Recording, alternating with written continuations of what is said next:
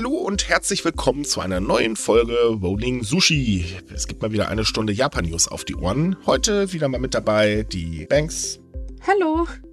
Und der Matze. Servus. Und meiner einer, der Micha. Hi. Ja, neue Woche, neues Glück. Gleiche. Nein. Nein, das sage ich jetzt nicht. Aber sag mir mal gleicher Blödsinn wie immer. Gleiches Land zumindest. Wir sind Japan treu geblieben. naja, wir haben momentan sehr viel kontinuierlich. Im Prinzip machst du die Nachrichten an und weißt, oh, die Welt geht unter. Yay. Aber ja, dafür hat jetzt offiziell ist beschlossen worden, es gibt jetzt kein Corona mehr. Ich meine, ist doch super. Hat zwar jemand vergessen, den Virus zu sagen, aber immerhin. ja, irgendwie scheint fühlt es sich so an, als wenn das Ganze irgendwie vorbei wäre oder als wenn wir jetzt einfach kontinuierlich beschlossen haben, gemeinsam es zu ignorieren. Ja, ich meine, die Leute wünschen sich wahrscheinlich, dass man es jetzt wie eine Endemie behandeln kann. Und es wäre mir auch recht, wenn es mhm. nicht mehr wie eine Pandemie behandelt werde. Aber wer weiß, ne? Also es wäre zumindest nett, wenn das äh, wirklich eine Endemie wäre. Aber wir halt trotzdem noch vorsichtig sind, damit das nicht nachher wieder zu einer Pandemie wird. Ja, das, ja, also. Aber gut, egal, wir haben ja bekanntlich die FDP und die sagt, das wollen wir nicht, also machen alle mit. Ist doch richtig super toll. Deswegen wird ja auch demnächst dann der Autofahrer subventioniert oder beziehungsweise eigentlich die Benzin, äh, also Ölfirmen und ähm, ja. Egal, komm, lassen wir das Gehen wir nach Japan. Da ist ja, weiß Gott, äh, ordentlich ähm, Chaos passiert. Denn in Fukushima gab es mal wieder ein Erdbeben. Und zwar fast, na, nur kurze Zeit nach dem 11. Jahrestag vom schrecklichen Erdbeben 2011. Ja. Hm, also das ist ja eine Gegend, bei der nicht so selten Erdbeben passieren. Ja, ganz Japan kriegt sie ja immer wieder ab. Mhm. Und ja, also das ist halt auch eine Gegend, wo halt besonders Beben, die von der ähm, Bodenplatte des Ozeans kommen, dann spürbar sind, ne? Und diesmal, ja, ne, war halt ein starkes, relativ, ne? Ähm, es ist halt so, ähm, dass dieses Beben, es hatte, war das gerade 7,4, wenn ich mich gar nicht ähm, irre. Mhm. Und es ist halt so, dass dieses, ähm, ja, also einmal der Zeitpunkt des Bebens ist, hat halt bei vielen Leuten die Angst ausgelöst, oh Gott, äh, wir äh, erleben jetzt wieder so eine Katastrophe. Und ähm, auf der anderen Seite ist es halt auch so, dass Experten sagen, naja, das könnte noch ein Nachbeben von 2011 gewesen sein. Das hört sich jetzt vielleicht komisch an, aber das äh, ist gar nicht so ungewöhnlich. Und ähm, auf der anderen Seite sieht man halt auch wieder die Gefahr, okay, das große Beben, was ja allgemein erwartet wird, speziell für Tokio, äh, in diesen, diesen, wie heißt der Trog? Ähm, Nagai-Trog oder irgendwie so. Ähm, dass das so wieder ein Vorzeichen ist, dass dieses Beben bald kommen wird. Und das ist natürlich allgemein auch nicht so toll. Trotz allem muss man sagen, es ging einigermaßen glimpflich ab. Äh, leider hat es trotzdem, ich glaube, vier Menschen das Leben gekostet. Und wir haben so, ich glaube, 200 äh, Verletzte. Aber im Großen und Ganzen ist das für so ein starkes Erdbeben wirklich sehr glimpflich abgelaufen, weil ähm, es gibt halt Schäden, natürlich klar, und es sind auch immer noch 40.000 Haushalte circa äh, ohne Wasseranschluss. Aber wenn man überlegt, ein Shinkansen ist entgleist, da ist niemand verletzt worden. Ähm, und äh, ja, also im, im Großen und Ganzen hört sich jetzt vielleicht ein bisschen blöd an, aber es war halt nicht ganz so schlimm. Ja, das ist doch, das ist doch eine feine Nachricht. Also das nehme ich definitiv über die Alternative. Hm. Ja, es gab ja auch den großen Schrecken, dass, weil es gab jetzt erst die Meldung, dass angeblich ein Feuer im Kernkraftwerk Fukushima Daiichi ausgebrochen ist und dann gab es ja die Entwarnung, alles. Also ich, in solcher Situation, denke ich, wird man immer recht nervös, wenn es heißt, es gab ein schweres Beben in Fukushima und eine Tsunami-Warnung, aber das war ja wahrscheinlich auch alles wieder ja, man nicht muss so schlimm, auch, wie man gedacht hat. Man muss aber auch dazu sagen, dass teilweise die Medienberichterstattung hier in Deutschland sich echt mal wieder sehr gut angestrengt hat, äh, irgendwie in so, so einen Halbpanikmodus zu verfallen. Ähm, so die ersten zig Artikel, die ich halt gelesen habe, dachte ich mir dann auch so, Leute, was schreibt ihr da? Das ist doch alles totaler Blödsinn. Äh, das sind Vermutungen. Ne? Und ähm, es gab auch relativ schnell die Meldung, nein, es ist alles in Ordnung. Wir mussten halt mal kurz das Kühlbecken ähm, im Reaktor Nummer zwei ähm, ausmachen, also ähm, das Becken, wo die abgebrannten Stäbe drin lagern. Äh, das war jetzt aber nicht ganz so schlimm. Das waren jetzt nur ein paar Minuten, dann ging auch wieder alles. Und ähm, es gab halt Nachrichten, ja, es wird vermutet, dass in anderen äh, Kernkraftwerken es Störungen gekommen sind und so weiter. Ist es ja überhaupt nicht, sondern das, die, diese Mutmaßung, finde ich, sind eigentlich mittlerweile echt übertrieben. Ja, gerade das ist in, mir auch in, aufgefallen, ja. Ne, vor allem gerade bei solchen Nachrichten, wo wir ja momentan eigentlich überhäuft werden mit so negativen ähm, äh, Meldungen, finde ich, sollte man so langsam mal damit anfangen zu sagen, okay, passt mal auf, Freunde, wir berichten jetzt wirklich mal nur über Tatsachen und greifen nicht jede Mutmaßung auf. Das ist einfach nicht in Ordnung in meinen Augen. Ja, Oder einfach die landeseigenen äh, Medien angucken, die haben meistens auch eine englische Seite. Zum Beispiel, ich lese meistens die NHK-Nachrichten, weil die immer am schnellsten sind. Ja, stimmt. NHK ja, ist da wirklich ziemlich gut drin. Yep. Ja.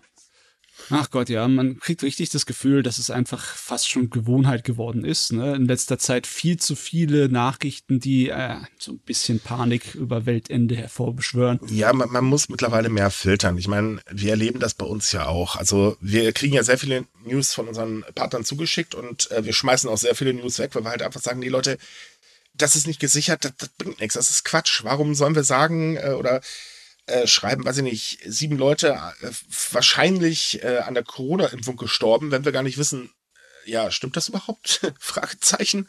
Ne, und ähm, so diese, diese Wahrscheinlichkeiten, die sollte man einfach echt mal langsam außen vor lassen. Und ich finde es halt aktuell sehr, sehr schwierig, weil man halt immer stärker filtern muss. Also selbst bei den ähm, etablierten großen Medien, äh, sei es jetzt Tagesschau, Spiegel, FAZ, Süddeutsche oder was weiß ich, muss man halt mittlerweile sehr genau hinschauen, weil man ähm, ich glaube, da wiederhole ich mich sogar, das habe ich bestimmt schon mal gesagt, äh, weil man halt zu einem Thema grundsätzlich immer drei News hat. Entweder äh, man hat einmal die positive Sicht, dann kriegt man eine negative Sicht und dann kriegt man natürlich noch eine Meinung aufgebülzt, wo einfach im Prinzip beides drin steht. Ähm, und du weißt später überhaupt nicht mehr so, was sind denn jetzt die konkreten Infos? Mir ist es, wäre es lieber, wenn man halt ein Thema hat und man schreibt nur die konkreten Infos, also genau das, was stattgefunden hat. Und selbst da ähm, ist es so, man muss nicht über jeden Furz schreiben, weil nicht jeder Furz ist so unglaublich wichtig, aber jeder Furz kann da Panik auslösen oder zumindest mhm. äh, den Stress in den Köpfen der Menschen noch äh, verstärken. Ich habe mich da letztens mit einem User sehr, sehr lange drüber unterhalten, weil ähm, er meinte halt auch, also ähm, das, das stresst halt momentan ziemlich. Ich persönlich merke es ja auch selbst, weil ich verfolge jetzt halt viele Medien. Und bei Fukushima ist, also jetzt beim Erdbeben ist es halt wieder ganz stark aufgefallen, dass halt sofort, ja, und äh, jetzt der nächste große Super-GAU, Fragezeichen und so weiter und so solche Sachen, da fragt man sich dann, was, was soll das, Leute? Lasst das doch. Ja. Berichtet objektiv und berichtet vor allen Dingen über Fakten. Aber dieser Panikmodus, nur um Klicks zu erzeugen, das nervt wirklich. Ja, Informationshygiene, eigentlich eine wichtige Sache, aber es gibt ja nicht unbedingt so massenweise Blogseminare dafür, um sich daran zu gewöhnen. das ist ein Prozess, da müssen wir uns noch reinfinden, wirklich, besonders heutzutage. Das wäre mal nett für Schulunterricht, oder? So, ja. so ein bisschen Sozialstudien, ja. so ein bisschen der LER kann man das auch mal reinbauen. Ich meine, es werden nicht weniger Medien und es werden auch nicht weniger Informationen. Nee. Richtig, es werden nur konkretere Informationen und das ist halt heutzutage sehr wichtig. Man hat es halt in der Corona-Pandemie gesehen. Ich finde, da hat es ja ganz stark angefangen, ähm, dass da wirklich so, so dieser, wir brauchen jetzt einen Panik-Button, wir müssen unbedingt eine Panik auslösen. Oder zumindestens, ähm, wir müssen übertreiben oder wie man das jetzt auch immer sagen will. Und jetzt bei der Ukraine ging es dann weiter. Also wenn ich noch mal einen Artikel lese, dass irgendein Produkt teurer wird, dann kriege ich einen Schreikrampf, weil ja, es wird alles teurer, ist ja super, aber ich brauche nicht zehn Artikel darüber. Man merkt ja die Auswirkungen. Ne? Ja. Es gibt keinen Grund, warum jetzt wieder in Deutschland Hamsterkäufe anfangen sollten, aber irgendwie passiert es trotzdem. Boah, es ist hart. Ich wollte heute Speiseöl kaufen. Na, schönen Dank auch, ey. Immer noch keins? Nein, aber der Verkäufer hat mich davor ausgelacht, dass ich gefragt habe. Kann ich aber auch nachvollziehen, wenn ich ehrlich bin. Ich Nein, schick dir ein paar Liter Olivenöl. Na, lass mal. Ich habe jetzt, jetzt was anderes. Aber Nein, das, das, das ist halt einfach wirklich heftig. Und ähm, wie gesagt, ich kann verstehen, dass manche Menschen sich halt hinstellen und sagen, also Leute, so geht's nicht mehr. Ähm, das hat jetzt nichts mit Fake News oder so zu tun, das will ich damit gar nicht sagen. Ähm, aber eine Informationshygiene, das ist eigentlich echt das passende Wort, sollte wirklich mal überall langsam betrieben werden. Das, das geht so nicht mehr. Und wie gesagt, man merkt es halt langsam auch sehr stark bei Themen aus Japan. Ähm, da wird es halt auch immer schlimmer. Was ich sehr schade finde, aber das muss eigentlich gar nicht sein. Ja, dann steuern wir einfach mal ein bisschen dagegen, ne? Naja, machen wir ja schon die ganze Zeit. Ja. Also wir versuchen es zumindest. Ich meine, wir sind auch nicht perfekt, um Himmels Willen, aber wir versuchen wenigstens ein bisschen besser darauf zu achten. So, ähm, kommen wir mal zum, ja, ach, wir haben es ja schon angesprochen, Corona ist vorbei. In Japan übrigens auch so gut wie, denn Japan lockert weiter. Das ist tatsächlich ein ziemlich gutes Signal, denn ähm, es wollen ja immer noch viele Leute rüberreisen. Wenn es denn überhaupt dann noch geht. Ich weiß gar nicht, wie momentan die Flugsituation aussieht. Ähm, jedenfalls sagt halt die Regierung, naja, es wird halt immer besser, die Lage in den Krankenhäusern entspannt sich. Also eigentlich könnten wir unsere Corona-Maßnahmen weiter lockern, was auch passiert, und zwar gleich in zweierlei Maß. Das heißt, man denkt darüber nach, die tägliche Obergrenze für Einreisende ab April auf 10.000 anzuheben. das ist schon ein schöner Sprung, muss man sagen. Liegt mhm. vor allen Dingen auch daran, weil ja das neue Geschäftsjahr beginnt, das neue akademische Jahr. Man will halt so viele Leute wie möglich erstmal reinlassen. Keine Touristen, das halten wir auch gleich fest. Äh, Touristen sind halt weiter, hm, nee. Dafür soll aber die Go-to-Travel-Kampagne wieder starten und zwar jetzt auch ganz, ganz schnell. Das ist diese ähm, Reisesubvention in Japan. Das heißt, du gehst also inländisch irgendwo äh, gemütlich einen Urlaub machen, kriegst dafür dann Gutschein und ein bisschen Geld so sollen die Leute animiert werden, mal wieder ein bisschen zu reisen. Denn, ähm, naja, die Tourismusbranche pfeift halt echt aus dem letzten Loch. Übrigens, in Fukushima gerade ganz, ganz böse, denn es geht äh, am 19. oder es ging am 19. ein dreitägiges Wochenende los mit ganz viel Buch und die Leute haben sich richtig drauf gefreut. Ja, äh, jetzt werden sie in Fukushima zumindest mit Stornierungen überhäuft. Ja. Oh Mann das ist, es, es passt irgendwie wie die Faust aufs Auge. Das Timing ist einfach viel zu gut. Ja, irgendwie ist das so, ey, wir können ein bisschen entspannen, yay, und dann kommt wieder irgendwas. Ah ja.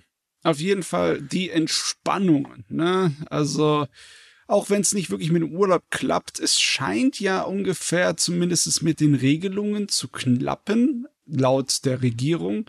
Ich meine, 10.000 ist schon mal äh, doppelt so viel wie das, was sie jetzt im äh, März, beziehungsweise sie haben ja schon auf 7.000 aufgehört. Sie haben auf 7.000 erhöht, jetzt dann halt auf 10.000. Dann gibt's ja noch die Regelung, dass 1.000 Studenten extra einreisen dürfen. Ja. Äh, plus, dass man ja auch Ukra äh, also Flüchtlinge aus der Ukraine aufnimmt, die ebenfalls nicht zur Obergrenze mit dazugezählt werden. Mhm. Ähm, aber dazu kommen wir gleich. Ähm, also es ist halt so, ja, man, man beginnt halt wirklich zu lockern und ähm, es bleibt halt dabei, sehr viele äh, Branchenkenner rechnen halt damit, dass man so ab Herbst wahrscheinlich wieder einreisen darf, wenn sich das jetzt nicht irgendwie, weiß ich nicht, Subvariante XYZ mal wieder bildet. Ich meine, bei dem Virus weiß man ja nie. Ähm, dann könnte das sogar funktionieren. Ja. Rein theoretisch schon. Aber Lockerung der Maßnahmen, was anderes als der Quasi-Notstand haben wir doch im Japan im Moment gar ja, nicht. Ja, doch, tatsächlich oder? haben wir doch noch andere Sachen. Stimmt, der Quasi-Notstand wird übrigens am Montag auf, äh, wurde am Montag aufgehoben. Ich muss ja hier mal in der äh, Vergangenheit sprechen. ähm, der, also der wird Montag vollständig aufgehoben. Aber es gibt tatsächlich noch andere kleine Maßnahmen. Also zum Beispiel die Sache mit, ähm, dass Unternehmen Kontaktverfolgung selbst betreiben sollen. Das fällt jetzt auch weg. Das äh, ähm, sagt man dann ja, nee, pff, lohnt sich nicht mehr. Äh, man möchte halt vermeiden, dass eben ähm, es weiterhin für die Wirtschaft und für das soziale Leben Probleme gibt. Äh, hinzu kommt, ähm, dass man die Quarantänezeit nochmal verkürzen möchte. Und zwar gibt es ja aktuell die Regelung, dass jeder, der in einem wichtigen Beruf arbeitet, also Polizei, Feuerwehr, Arzt, was weiß ich was, äh, sich nach fünf Tagen aus der Quarantäne freitesten kann. Das soll jetzt für alle eingeführt werden. Äh, ja, damit ist man eigentlich schon ganz gut dabei. Ja. Ich kann mich noch erinnern, dass diese Kontaktverfolgung teilweise eine schwere Belastung war. Nicht unbedingt für die einzelnen Firmen, aber halt für die Gesundheitszentren der ja. äh, Lokalregierungen. Ne? Die haben ganz schön aus dem letzten Loch äh, gepfiffen. Ja, das ist jetzt vorbei. Ja, nicht, nicht ganz. Also es soll noch für medizinische Einrichtungen und Altenheime gelten. Äh, aber wohlgemerkt, diese ganzen Lockerungen gelten nur, solange Omikron die vorherrschende Variante in Japan ist. Wenn jetzt halt eben, äh, wie, wie war das? Omikron Delta Misch Dingsbums, ich habe jetzt leider den Fachbegriff davon nicht im Kopf, dass es wieder so eine ganz, ganz komische Mischung äh, vorherrschen wird, dann wird das natürlich gleich wieder abgeschafft. Hoffen wir es hm. einfach mal nicht. Ja, aber naja, ich weiß nicht, mein, mein Optimismus hat in den letzten Monaten und Jahren in der Hinsicht ziemlich nachgelassen. Ja, wir dürfen nicht, äh, wir dürfen nicht immer so negativ sein. Es wird schon alles gut werden. Irgendwann kommt der sprechende Virus, dann haben wir Spaß. Ich schätze mal, dass der Sommer wirklich Entspannung bringen wird. Wie es dann im Herbst und Winter aussieht, das. Ich weiß es nicht. Ja, also nee. in Japan kann ich das nicht einschätzen die Zahlen sind auch noch immer verhältnismäßig hoch, so ist es nicht. Aber es ist halt da auch so, ja gut, man kriegt es, aber man muss nicht ins Krankenhaus. Impfung sei Dank.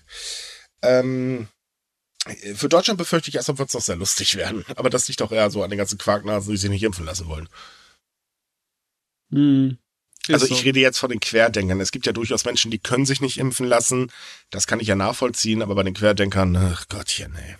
Wobei, was machen die eigentlich, wenn wir den sogenannten Friedensday haben? Werden die dann hin, müssen ja nicht eigentlich langsam aufhören? Die haben doch dann, was sie wollen, oder? ja, ich habe ja auch schon gefragt, was sie sich dann zuwenden wollen, weil da gibt es ja nicht mehr. Vor allem ist auch so mit Merkel, das Wegrufe gehen ja auch nicht mehr.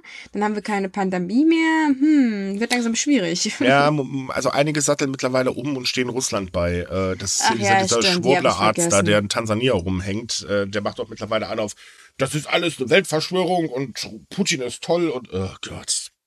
Aber ich, wenn wir schon beim Thema Ukraine sind, ne, kommen wir doch jetzt mal auch zu Japan. Denn Japan hat gesagt, naja gut, okay, wir müssen den Menschen, die aus der Ukraine jetzt flüchten, helfen. Und äh, hat dann gesagt, gut, wir lockern jetzt mal die Einreisebestimmungen, zumindest für diese Menschen. Und ähm, naja, man hat halt gesagt, okay, ihr dürft einreisen, ihr kriegt halt relativ schnell ein Langzeitvisa mit der ähm, äh, Einstufung, dass ihr arbeiten dürft, was schon echt eine Besonderheit ist. Mhm. Aber ihr dürft auch einreisen, ohne dass ihr einen Bürgen habt. Ursprünglich wollte Japan die Menschen tatsächlich nur aufnehmen, wenn sie schon Verwandte äh, oder Bekannte in Japan haben, die halt eben sagen, gut, wir bürgen für denjenigen. Das hat man jetzt abgeschafft.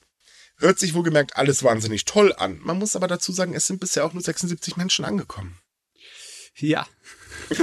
also es ist halt ein langer Weg, ne? Und mhm. wie, du kannst nicht einfach so dahin fliegen, weil halt die meisten Flüge halt im Moment nicht laufen. Ne? Man kann halt nicht über die russische. Ja, vor allem, man will ja weg von Russland, man will ja nicht noch drüber fliegen. Nee, will man ja nicht.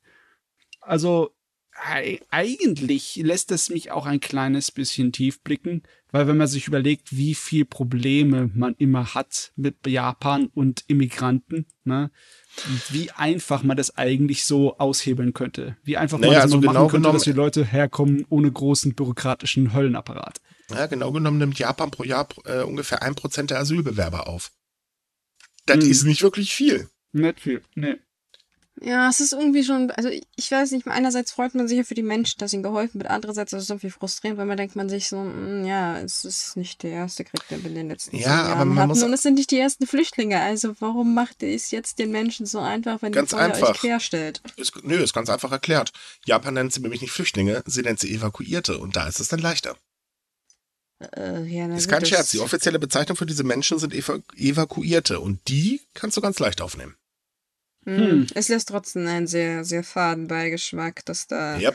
die Unterschiede mal so gemacht werden. Ich will jetzt Japan keinen Rassismus vorwerfen, aber unter der Hand sollte man über diese Bezeichnung schon mal nachdenken. Ja, vielleicht kann man ein bisschen Opportunismus vorwerfen. Es passt halt äh, sich in der Art und Weise, wie man sich in der Weltpolitik und Außenpolitik positionieren möchte, passt es dann halt, wenn man halt den Guten spielt in der Hinsicht, ne? Mhm. Ja, seien wir mal ehrlich, man kann zwar den Guten spielen, aber jeder Staat hat Dreck am Stecken. Ja klar, logisch. Ich meine, das will ich auch nicht vergessen. Äh, aber es ist, es ist nicht unbedingt da so, dass ich da nur zynisch auf sowas denke. Im Endeffekt, äh, ihr macht's gut, macht's genauso gut bei anderen Sachen auch, bitte. Ja, ja ich meine. Wie gesagt, man will genau. gar nicht zynisch denken. Man freut sich eigentlich drüber, es hätte halt diesen. Also, man kann bei diesem Krieg eine Sache zumindest sagen. Das hat Putin tatsächlich geschafft. Ähm, die Welt oder zumindest einige Staaten sind näher aneinander gerückt. Ich meine, hey, so einig war sich Europa bisher noch nie. Das stimmt. Das muss man jetzt mal ehrlich sagen. Es gibt aber noch andere Sachen, denn ähm, Japan hat äh, weitere Sanktionen gegen Russland äh, und Belarus ausgesprochen.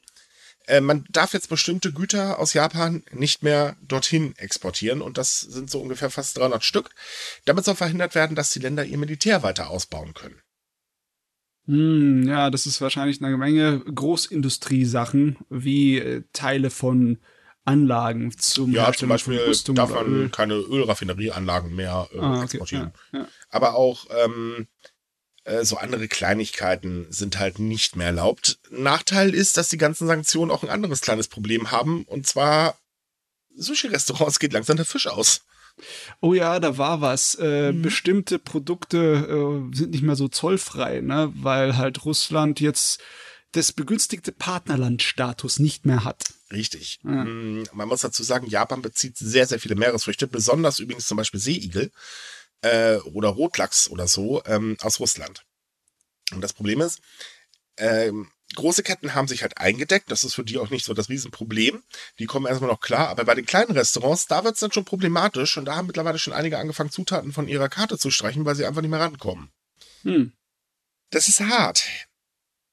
Ich meine, müssen alle drunter leiden in der ganzen Welt von diesem Unsinn, was da passiert bei uns im Osten. Ja, natürlich, klar.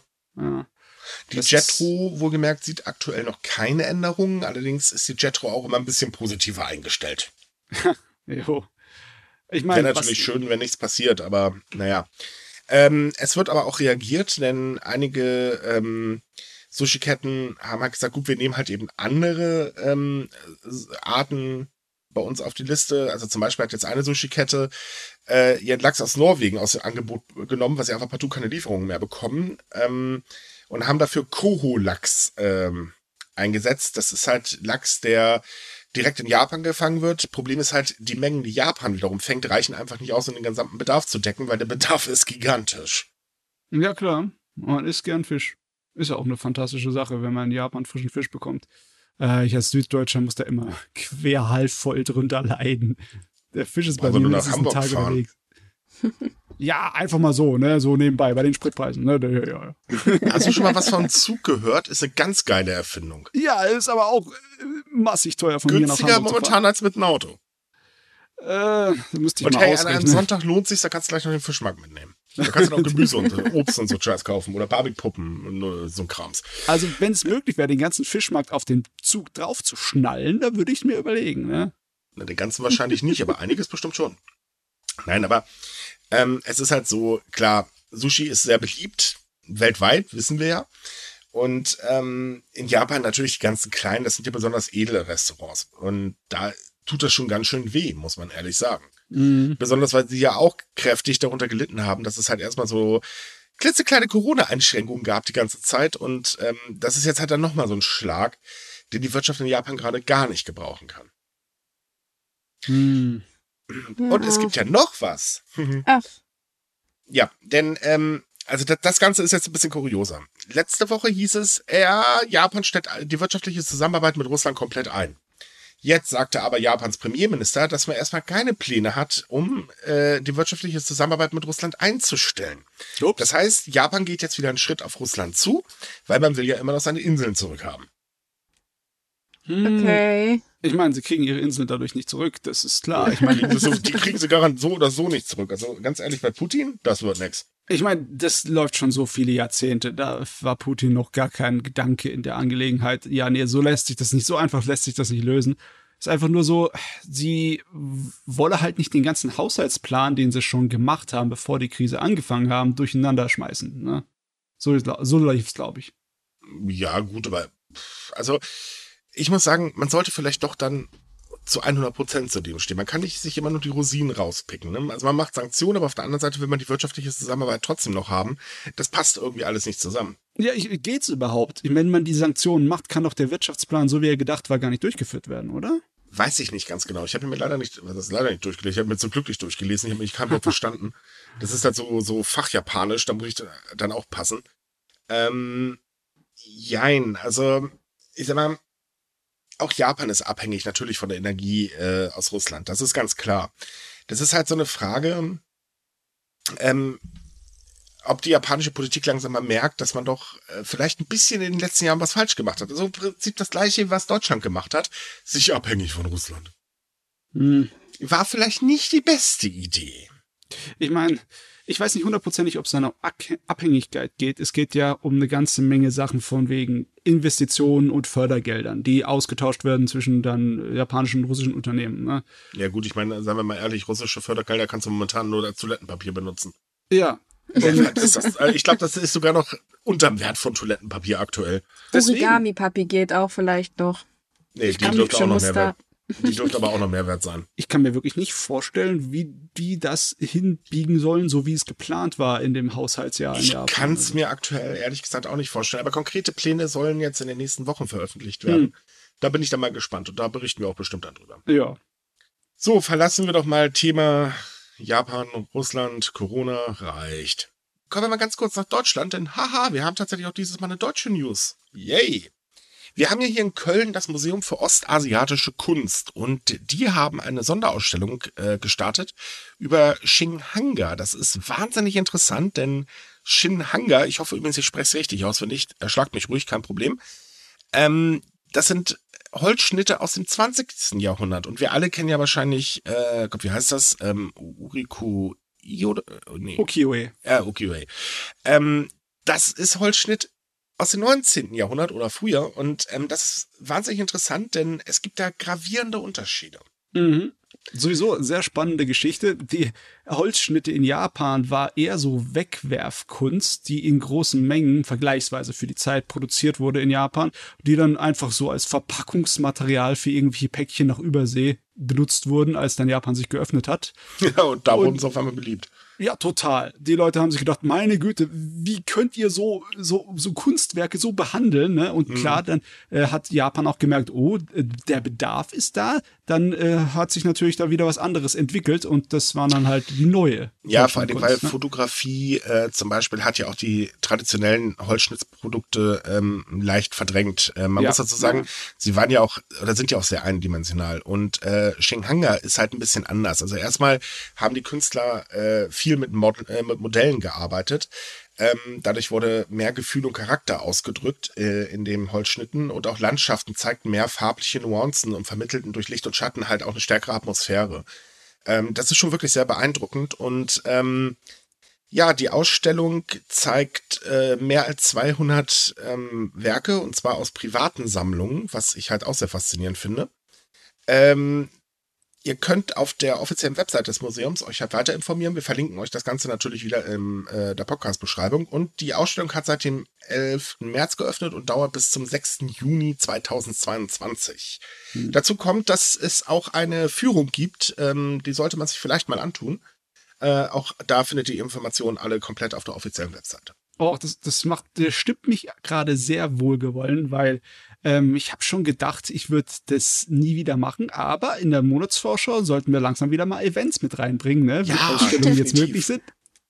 Ähm, könnt ihr euch eh drüber freuen. Wir werden jetzt auch wieder verstärkt oder wir wollen verstärkt über Events in Deutschland schreiben, weil das ähm, aktuell kommt man halt nicht nach Japan. Also versuchen wir es halt hier in Deutschland, ne? Ja. Naja, ich sag mal, in den letzten Jahr, äh, letzten Monat war ja auch nicht viel in Deutschland möglich, um es äh, vorsichtig ja. auszudrücken. Aber jetzt ist ja der Coronavirus vorbei. Genau, haben wir jetzt entschlossen. Oh, der Optimismus. Ja. Nö, ich sage einfach nur das, was die Politik mir gesagt hat.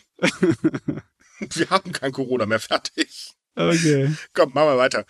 Ähm, Japan hat ja bekanntlich ein Problem, denn es fehlen Arbeitskräfte. Durch die Pandemie ist das Problem sogar noch schlimmer geworden, weil man hat ja auf ausländische Arbeitskräfte gesetzt. Aber der, die kamen ja eine ganze Zeit lang nicht rein. Bisschen unpraktisch das Ganze deswegen haben Unternehmen gesagt, naja gut, wir setzen halt verstärkt auf ältere Arbeitnehmer, insbesondere nachdem im vergangenen Jahr ein Gesetz äh, zur Einstellung älterer Menschen in Kraft getreten ist.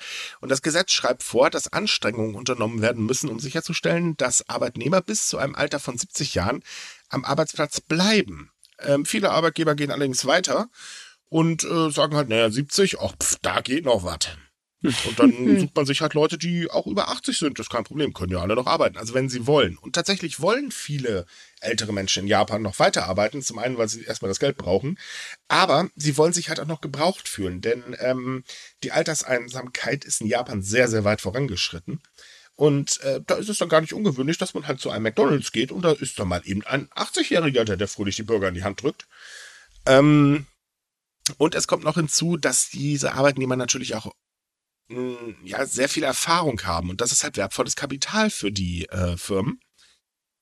Gibt aber auch das Problem, dass es natürlich auch Sachen gibt, äh, die das Ganze nicht ganz so einfach machen, wie zum Beispiel, dass die Gefahr von Unfällen ähm, steigert. Also ich will jetzt keine alten Menschen verunglimpfen, es tut mir leid, aber rein wissenschaftlich ist erwiesen, dass äh, es hier und da doch zu leichten Problemen kommen kann. Das passiert halt. Ja, er kann sich halt mal das Becken verrenken, wenn er irgendwie was auslädt aus dem äh, LKW, ne? Ja, und äh, auf dem Bauarbeiten ist auch ein bisschen schwierig.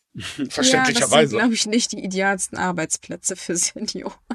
Ich arbeite ich mein, im Stahlwerk als was denn? Schienenschubser. Ähm.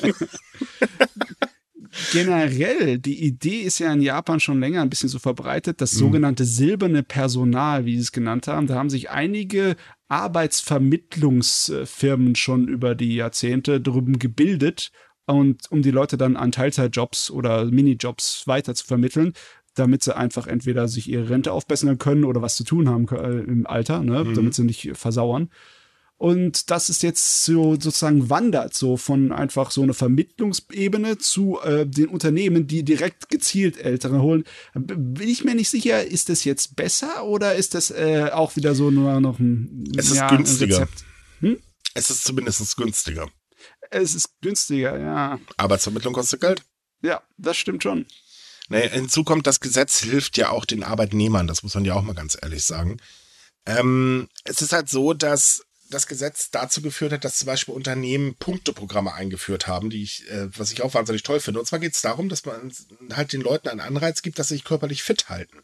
Also zum Beispiel, wenn ein älterer Arbeitnehmer an einem Marathon teilnimmt, dann bekommt er Punkte und die kann er wiederum für Sozialleistungen ausgeben, spart er wiederum ordentlich Kohle.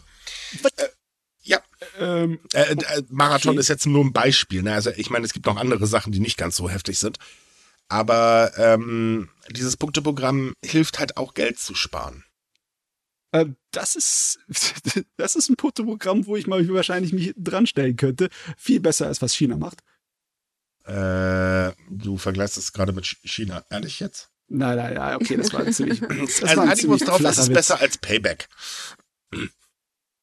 Okay, der Vergleich hinkt jetzt auch, aber jetzt. ich jetzt überlegen, so was fallen uns denn noch für Beispiele ein? Hm, oh China Gott, es gibt so Payback. Es gibt doch so viele Rabattgeschichten, lassen wir das mal lieber. Na, ähm, ist es nicht bei Krankenkassen mittlerweile so, dass wenn du da irgendwie so Fitness-Sachen nachweisen kannst, so Gesundheitssachen, dass du dann auch irgendwie Punkte sammelst und dann irgendwie ja, einen Teil da, der Kosten zurückkriegst? Ja, ja, ich habe da auch von meiner Krankenkasse so, wir würden gerne ihre Smart-Uhr, äh, also ihre Fitness-Uhr auslesen, dann können sie Punkte kriegen. ja, Nachher, nope. Wenn ich das mache, muss ich dreimal mehr zahlen als vorher. Ich arbeite bekanntlich im Sitzen. Da ist nicht so viel Bewegung. Sorry. Nein, ja. aber insgesamt, ich finde es eigentlich eine nette Idee. Warum nicht? Ja. Na, wenn die Leute arbeiten wollen, dann sollte man ihnen auch die Chance geben. Es ist natürlich, wie gesagt, immer was anderes, wenn sie indirekt dazu gezwungen werden. Also wenn sie jetzt praktisch so ja. arm sind, dass sie gar nichts anderes machen können. Was das, ja auch ein Problem in Japan ist. Genau, und das ist sogar das größere Problem, denn ähm, es kann tatsächlich passieren, dass die Regierung sagt, naja, die können ja arbeiten gehen, ist ja nicht das Problem, also brauchen wir die Rente ja nicht mehr groß bearbeiten. Ja, ähm, das ist wir wissen, meine Sorge. Richtig, und wir kennen ja die japanische Politik, gell? Ja. Hm. Und es könnte auch so eine Art von ja, Rentenalter Bogen aus der Hintertür sein, wenn mhm. dann halt die Leute dazu beeinflusst werden, nicht ihren Geschäfts, ja, also Position aufzugeben. Also insgesamt kann es halt dazu führen, dass ähm, ältere Menschen, die nicht mehr arbeiten können, gesundheitlich ganz schön benachteiligt werden und ganz, ganz schnell in die Altersarmut abrutschen. Ja. Und das wiederum ist eine ganz gewaltige Gefahr. Da muss man wirklich höllisch aufpassen weil nicht jeder kann im Alter noch arbeiten oder je, auch nicht jeder möchte. Ich meine, ich kann auch verstehen, wenn man sagt, naja, kommt Leute, ich habe jetzt bis zum 70. Lebensjahr gearbeitet, jetzt ist mal Schluss im Karton. Mhm. Äh, das kann ich durchaus nachvollziehen. Irgendwann möchte man ja vielleicht auch einfach mal wieder ein ruhiges, äh, eine ruhige Kugel schieben und man sollte dann auch sagen, okay, lange genug gearbeitet, dann ist er jetzt eben einfach äh, auch oder hat auch das Anrecht darauf, ein vernünftiges Leben zu führen. dann war er jetzt die ganze Zeit produktiv. Ja. Ne, das ist halt ja bekanntlich auch ein Problem hier so bei uns. Ähm, ja. Andere gute Nachricht aus der Firmenwelt. Äh, tatsächlich haben sehr viele große japanische Unternehmen bei den Shunto eine Lohnerhöhung angeboten. Jetzt ganz kurz zur Erklärung. Die Shunto, das sind ähm, Lohnverhandlungen, die finden jeden Frühjahr statt. Ähm, und im Vorfeld hat sowohl äh, die Gewerkschaft oder der größte Gewerkschaftsverbund Rengo und auch der japanische Premierminister beide jeweils Lohnerhöhungen von mindestens drei Prozent, Rengo sogar äh, bei vier Prozent äh, gefordert und sehr, sehr viele Firmen kommen denen tatsächlich nach. Mhm. Das ist schön zu hören. Besonders, wir hatten in den letzten Wochen ja schon so ein paar kleinere Nachrichten, dass ähm, einige größere Firmen äh, ihr Einstiegsgehalt ziemlich aufgestockt hatten. Mhm. Ne? Halt logischerweise auch rea aus Reaktion auf die neue Realität, auf die neue wirtschaftliche. Ne? Aber es ist schon eine Weile her, dass bei den Shunto so viele Leute dann einfach mitgezogen sind mit den Forderungen der Gewerkschaften. Ne? Ganz besonders äh, ist es sogar, dass Technologiefirmen, wie jetzt zum Beispiel Hitachi, Toshiba, NEC und so weiter, dieser Forderung nachgekommen sind, denn die machen das normalerweise eigentlich in der Regel nicht. Hm. Gut, ich meine, durchschnittlich 3000 Yen mehr, das sind so circa 23,07 Euro. Ist jetzt auch nicht so viel bei der Preissteigerung. Aber immerhin, es ist ein bisschen mehr. Hm. Besonders, dass die, äh, die Forderungen der Gewerkschaften waren bei irgendwas 3500, ne? Mhm. Also das ist ziemlich nah dran. Ja, die wollten 4% haben. Okay. Also da muss man dann schon sagen, doch, man nähert sich dieses Mal ganz gewaltig an. Hm. Das sind doch gute Nachrichten. Richtig. Ich meine, wenn die Kosten steigen, finde ich das nur vernünftig, dass man auch die Gehälter ein bisschen erhöht, ne? Richtig. Ich Dazu mein, kommt übrigens auch, dass Japans Haushalte ungefähr auf einem Vermögen von drei, äh, von äh, 2,9 naja, sagen wir mal ein bisschen mehr als zwei Billionen Yen rumsitzen. Das ist ein absoluter Rekord. Also der Sparstrumpf, meinst du, ne? Aha, ganz genau. Oh, ja. Das sind so ungefähr 15,4 Milliarden Euro. Ähm, das entspricht zumal eben der vierfachen Wirtschaftsleistung Japans. Also klar, äh, die Leute waren vorsichtig in letzter Zeit. Da musste man sich immer noch so ein kleines Polster zurückhalten, weil man weiß ja nicht, was passiert. Ne? Ja, nicht nur das, sie hatten gar nicht die Möglichkeit, das Geld so auszugeben. Ich meine, mein? war ja zeitweise auch alles geschlossen. Ergo, das Geld hat man halt beiseite gepackt. Hört sich, wie okay, gesagt, gut an. Ja. ja, ja, genau. Ähm, es hört sich gut an. Man muss aber auch dazu sagen, dadurch, dass die Lebenshaltungskosten in Japan steigen, ähm, wird das ganz, ganz schnell wieder aufgefressen werden. Es sind nämlich tatsächlich nur ganz, ganz wenige, die ähm, also ich sage es mal, ich nenne es mal Festvermögen aufgebaut haben. Das heißt also ähm, zum Beispiel in Aktien investiert haben oder so, so Sachen, die halt äh, eine Gewinnsteigerung äh, versprechen. Das meiste ist hm. tatsächlich Sparstrumpf. Ja, könnte ich mir so vorstellen. Ne? So, da war immer wieder Rede von einem äh, sinkenden und fehlenden Vertrauen mhm. bei der Bevölkerung.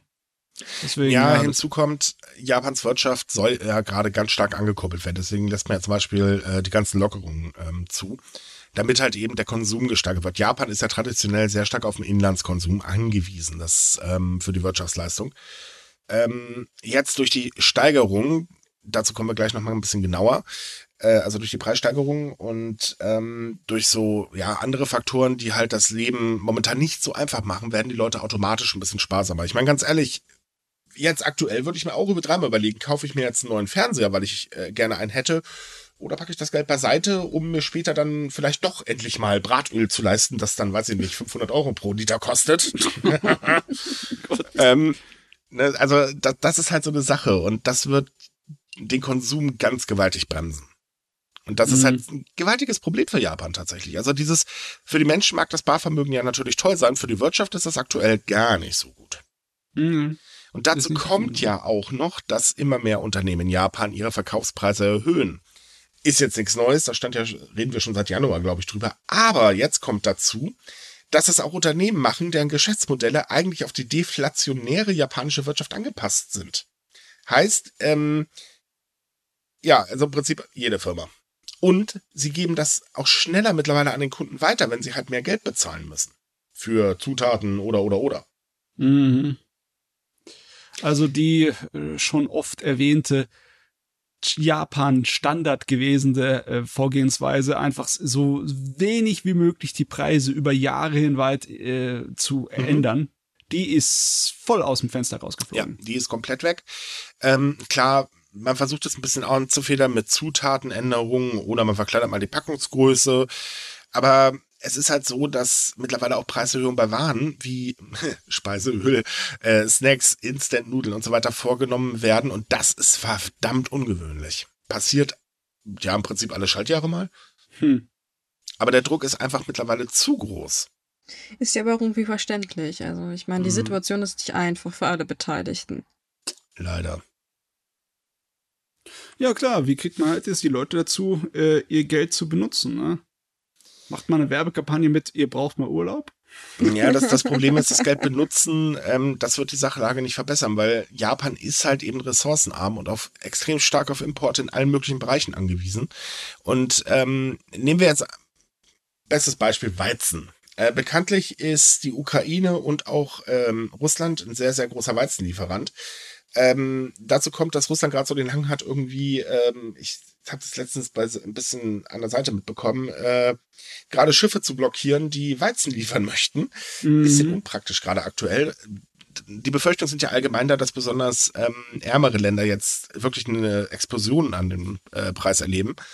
Und ähm, für alle anderen Länder wird es natürlich logischerweise auch teurer. Das bleibt nicht aus. Ähm, das Ding ist halt, du kannst die Leute nicht motivieren, mehr Geld auszugeben, wenn sie es ja sowieso schon tun müssen. Weil ja, klar, da kommst du nicht drum rum. Nudeln willst du kaufen und so weiter und Weizen ist halt wichtig. Das ist blöd, weil dann bist du jetzt von Außenfaktoren äh, abhängig. Du kannst eigentlich nur hoffen, dass die blöde Krise in der Ukraine so schnell wie möglich vorbeigeht, damit sich das wieder normalisiert, weil es ist ja nicht so, dass die Japaner groß was dagegen machen können, einfach so. Richtig. Und das Ganze führt halt dazu, dass die Haushalte in Japan weniger Möglichkeiten haben, für hochpreisige Artikel zu, ähm, äh, äh also Geld beiseite zu legen. Also jetzt sagen wir mal, ja, Beispiel Fernseher, Beispiel Nintendo-Konsole oder was weiß ich was. Und das wiederum bremst dann halt eben die Wirtschaft. Mhm. Nicht gut. Dazu kommt ja, dass ja noch einige Preissteigerungen auch stehen jetzt im April. Strompreis, ähm, und so weiter. Das wird ja eh auch alles teurer. Also im Prinzip erleben die Japaner gerade genau das, was wir hier auch erleben. Nur, dass man da noch Speiseöl kaufen kann. Hier bei uns glaube ich nicht mehr. hm. Ja, Entschuldigung, ich bin immer noch ein bisschen verärgert darüber. Ich finde es auch faszinierend, wie bei uns das Gefälle ist. Im Süden Deutschland ist es nicht so schlimm wie im Rest. Das, ich verstehe auch nicht, warum. Also in Köln kann ich es verstehen, da sind die Leute generell mit, mit leichten Dachschaden unterwegs, aber der Rest Deutschland weiß ich jetzt auch nicht. Okay, aber jetzt hassen mich wieder alle Kölner. Ach ja. Ähm, naja. Ich, ich habe keine Ahnung, warum das, also diese, wie gesagt, ich kann die Leute oder einige Leute verstehen, dass sie jetzt halt ein bisschen Panikmodus schieben und deswegen halt Hamsterkäufe machen und so weiter, aber ich habe mittlerweile auch äh, immer häufiger die Warnung gehört, bitte kippt es nicht in euren Tank, bitte lasst das sein. Das halte ich generell für eine ziemlich blöde Idee. Naja, ich sag's mal so, es gibt alte Fahrzeugmotoren, die tatsächlich zum Beispiel mit Leinöl fahren, aber man sollte es definitiv nicht in seinen Tesla oder so kippen. Also das sind auf jeden Fall keine PKWs, die mit Leinöl fahren, nee, das ist vielleicht irgend so ein Trecker. Ja, Trecker oder kleine Olle Mofas noch, aber mach das nicht. Es ist, die, die Kosten, die dadurch entstehen, sind furchtbar. Weil der ganze Motor aus dem Arsch. Gut, ich habe von Autos Gott sei Dank keine Ahnung, aber selbst ich weiß, nein, das kippt man da nicht rein sowieso merkwürdig, dass die Leute denken, hm, Öl, Benzin, Sonnenblumenöl, oh, ich habe eine Idee. Äh, kommen wir noch zum weiteren Problem, wenn wir schon bei den ganzen Wirtschaftssachen sind. Denn der Wert des Yen sinkt immer weiter. Und das ist fatal. Mittlerweile hat die japanische Währung ein Fünfjahrestief erreicht, was äh, gar keine guten Anzeichen sind. Und es gibt auch keine Anzeichen, dass sich diese Situation entspannt. Für die Unternehmen und für Verbraucher bedeutet das, Tja, es wird teurer, denn ähm, dadurch werden die Importe teurer und die Exporte günstiger. Ergo ähm, für Exportfirmen gar nicht gut und für Importfirmen schon erst recht ziemlich beschissen. Mm.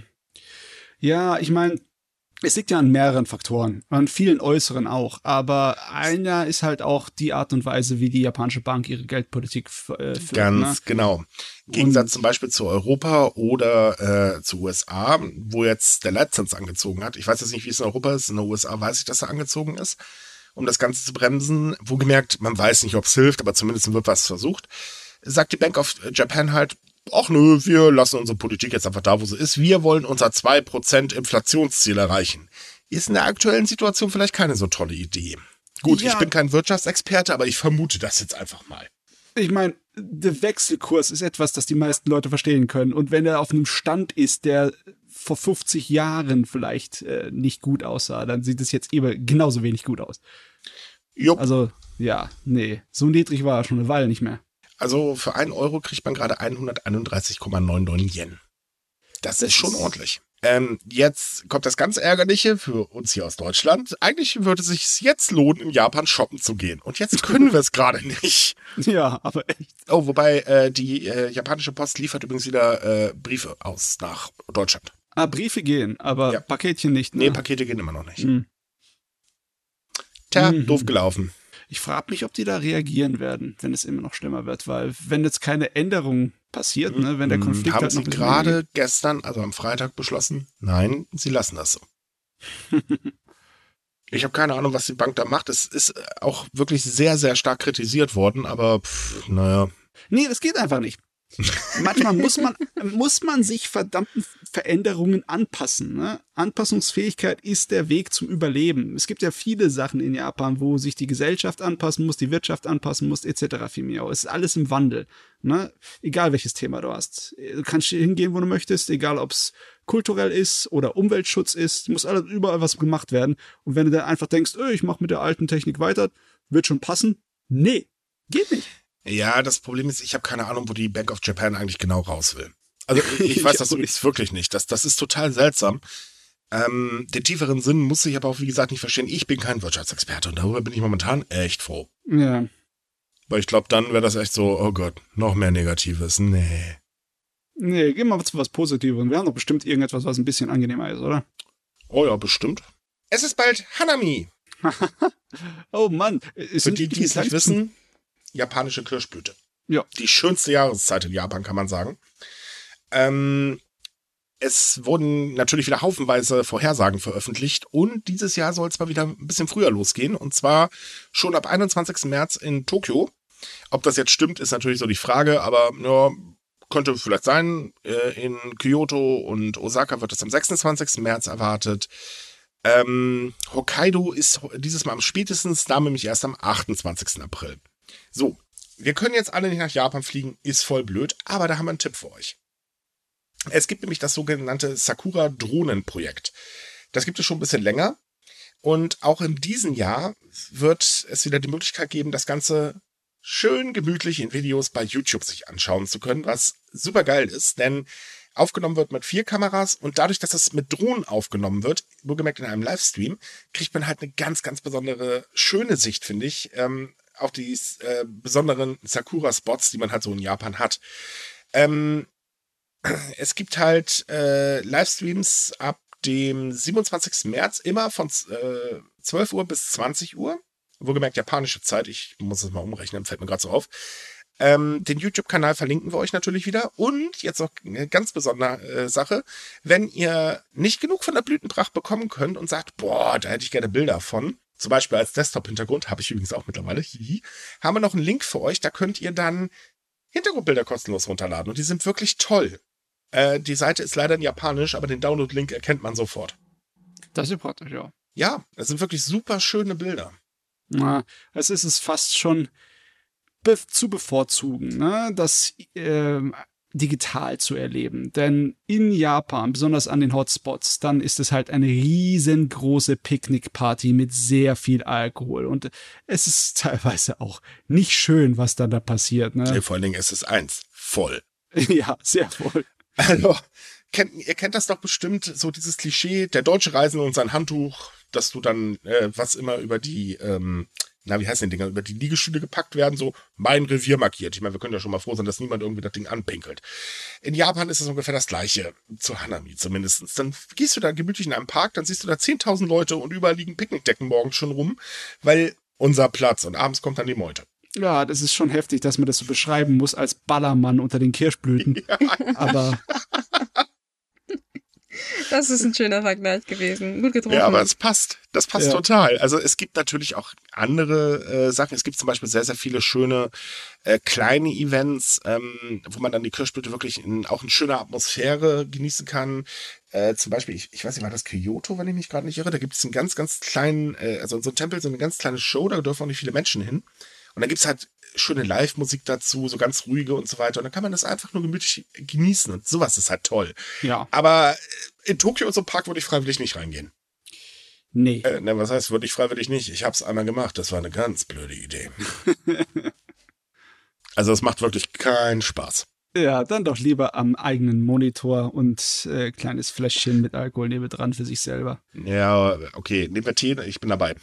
Ähm, aktuell geht's ja halt auch nicht anders, aber wer es halt miterleben möchte, ganz ehrlich, im letzten Jahr war das sehr beeindruckend, ähm, diese Videos. Ich kann es wirklich nur empfehlen.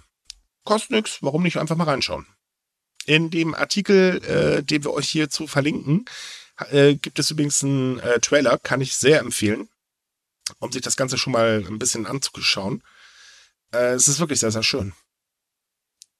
Ja, wunderbar. Ich meine, das ist sowieso eine Technologie der Zukunft, dass man viel mehr Sachen digital und virtuell erleben wird. Das, das Thema hatten wir auch schon tatsächlich in einem mhm. äh, unserer Folgen. In Japan wird das mittlerweile zum Geschäftsmodell virtuelles Reisen. Ja, habe ich nichts dagegen. Würde ich auch gerne mal ein paar öfter machen. Ja, man, ich gucke die Dokus gerne. Passt. Wenn ich da noch jemanden hätte, den ich direkt fragen könnte, hm, das wäre super. So, was haben wir denn noch? Ach ja, äh, Chiba. Ähm, äh, das ist eine News, die finde ich genial. Entschuldigung, ich lache immer wieder, wenn ich sie lese. In Shiba gibt es jetzt frisches Quellwasser mit einer eigenen Zapfstelle. Die, ja. die, die kennen ihre Fuzis genau, ne? Wir haben das ja bei uns in der Gegend auch genug, dass wir Quellen haben, wo die Leute einfach hingehen jeden Tag. Du siehst eine, jeden Tag eine Schlange und da sich einfach Wasser mit großen Plastikkanistern rausholen. Das sind halt einfach richtig schöne alte Brunnen, so große aus Stein gemacht, ne? Aber äh, in Shiba denken sie sich, na, na, na, das, wir wissen doch genau, ihr, ihr wollt eure Tankstelle haben. Äh, ja, also Moment, äh, erstmal, es geht da um heißes Quellwasser und äh, das wird halt verkauft. Äh, diese Tankstelle steht im eher ländlichen Gebiet Schiebers und äh, war anfänglich, naja, ja, sie war halt da aber durch Mundpropaganda und äh, sehr viele Instagram etc. bla bla, Fotos, Videos und so weiter, ist das Ding so dermaßen bekannt geworden, dass aus ganz Japan mittlerweile Leute anreisen, um sich he heißes Quellwasser zu zapfen. Was natürlich sehr lustig ist, wenn man jetzt aus einer etwas entfernteren Region kommt, weil dann ist das doch garantiert nicht mehr warm, wenn man zu Hause ist. Ich meine, okay, das ist nicht zum Trinken geeignet, das ist einfach, äh, um in die äh, Dings, in die Badewanne reinzutun. Badewasser, ganz genau. Ja, ja, das ist ich, ich weiß nicht genau, was drin ist, aber es ist rotbräunlich, deswegen äh, wahrscheinlich Kupfer oder sowas. Also Schwermetalle werden schon irgendwie drin sein. Und das sollte man definitiv nicht trinken. Allgemein, äh, äh, nein. Also das Wasser aus heißen Quellen, äh, nein. Ganz doofe Idee. Aber gut, ich meine, es funktioniert und äh, so ist billig. Ja, man muss sich halt 100 Yen für 200 Liter ist nicht schlecht. Das sind gerade mal 80 Cent. Also ja, reicht für eine Badewanne, würde ich sagen. Ja, aber 20 Liter zu transportieren ist auch ganz schön Arbeit. ja, da Übrigens, das äh, bräunlich-rote Quellwasser enthält Natriumchlorid und Hydro oh Gott, Hydrogencarbonat. Ähm, und das soll halt gegen Nerven- und Muskelschmerzen helfen und auch für Kälteempfindlichkeit äh, des Körpers. Das ist ganz praktisch, das soll sie nämlich verringern. Hm. Und es sorgt noch für eine sehr schöne Haut. Ja, jetzt brauchst du allerdings noch so einen sous kocher so etwas, mit dem du das Wasser dann zu Hause in der Badewanne wieder schön heiß machen kannst. Ne? Heizstab rein, fertig. Ich so ja, Toaster. Toaster reinwerfen, bums, geht schon. Allerdings ohne, dass man drin sitzt. ja, das würde ich übrigens auch empfehlen. Ja, aber eigentlich hat er diese Tankstelle tatsächlich noch einen kleinen ernsteren Hintergrund. Man möchte nämlich damit eigentlich erreichen, dass die Leute mehr aufmerksam auf die Quellen in dieser Stadt werden, beziehungsweise in dieser Region, weil die sind irgendwie vorhanden und es wurden auch viele Badehäuser gebaut, aber da war ja so eine Pandemie und naja, äh, mm, man, man hofft jetzt, dass die Leute halt nicht nur wegen der Tankstelle kommen, sondern auch gerne mal für das eine andere Bad auch da bleiben. Hoffen wir es mal. Aber ich meine, ich finde die Idee clever. Ich, sowas in, also ich kenne es mit Quellwasser nicht, aber hier in meiner Region sind mehr so Milchtankstellen üblich. Und die sind meistens auch in der Nähe von Bauernhöfen, sodass man auch mal hofft, dass man die Leute dann da so ein bisschen hinzieht. Scheint ja bisher so zu funktionieren. Also warum sollte es in der Stadt nicht funktionieren? Ja. Ich meine, zur Not alles ein Export. Gibt genug Japan-Fans, die sowas kaufen. Ja, weil dann bin ich ziemlich sicher, dass das Wasser definitiv nicht mehr warm ankommt. Ja, da muss man es halt selbst erhitzen. Ach Gott, da gibt es schon Mittel und Wege. Aber ich wette, da nicht mal so eine, Na eine News, die wir hatten mit, mit ähm, Schuhen, in die man Quellwasser reingefüllt hat und ja. dann, dann drin baden konnte. Das war irgendwie sehr gaga, aber ich fand das Konzept andererseits auch wieder sehr lustig. Ja, es, es gab während der Pandemie auch, äh, wurde ein Service aus dem Boden gestampft. Ähm, du kannst dich zur heißen Quelle, da bringen wir dir die heiße Quelle halt nach Hause und da wurde da alles fix und fertig gemacht. Dann hattest du nachher äh, erstmal ein Team da, das dir deine Badewanne fertig gemacht hat und du konntest dann entspannt in der heißen äh, Badewanne baden. Das war auch sehr spaßig. Sachen gibt's. Ich will auch sowas. Heiße Quellen sind toll. Stinken zwar meistens bestialisch, aber trotzdem klasse. Ja, ja. Naja, wobei kommt drauf an, ja. Hm.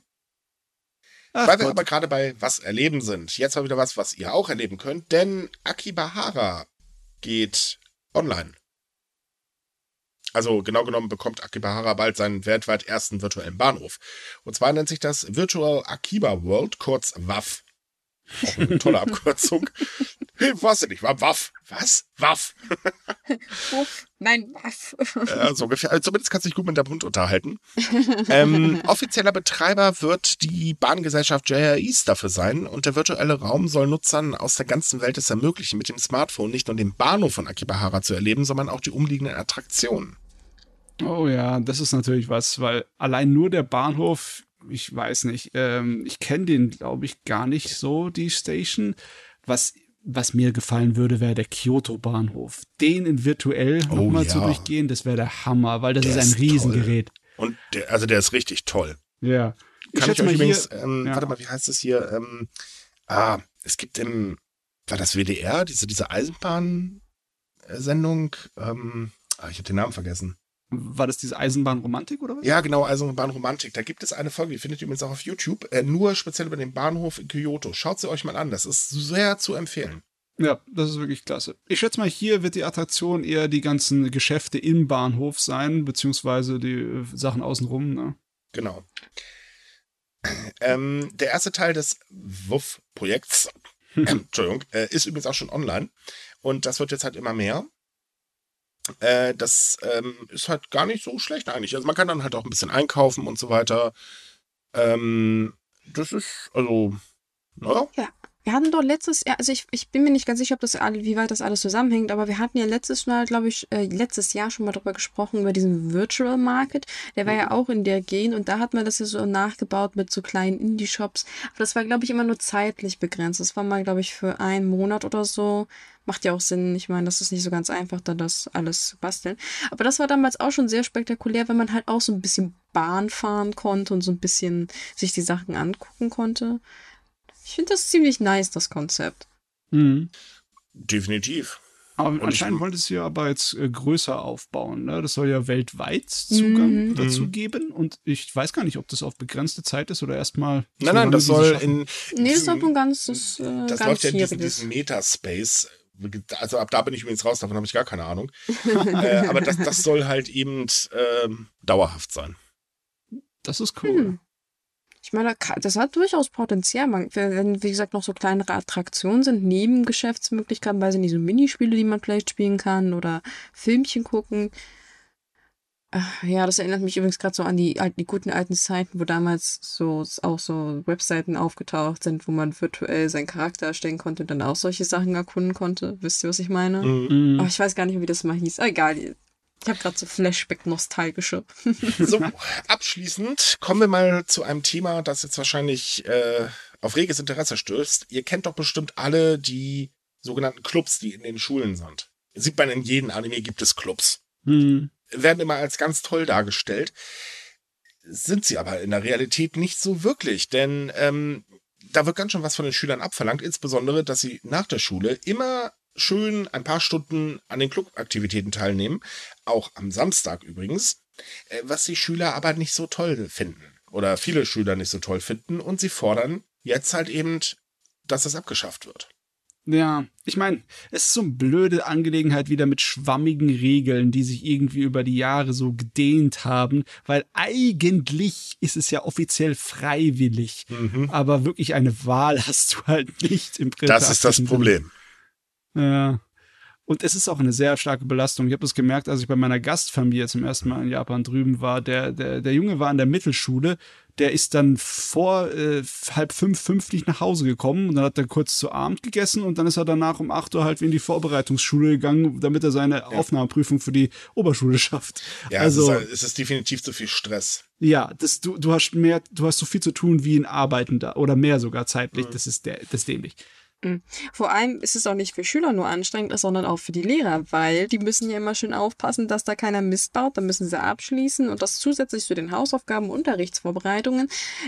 Und das noch am Wochenende. Also ja, äh, die sind bestimmt auch nicht so begeistert von den ganzen Regelungen. Nein, ja. definitiv nicht. Deswegen fordern halt sehr, sehr viele, dass das jetzt abgeschafft wird. Ähm, also zumindestens, oder sagen wir so, angeblich sind die Clubs ja freiwillig. ja, ja, mm, aber wehe, du nimmst nicht Anteil.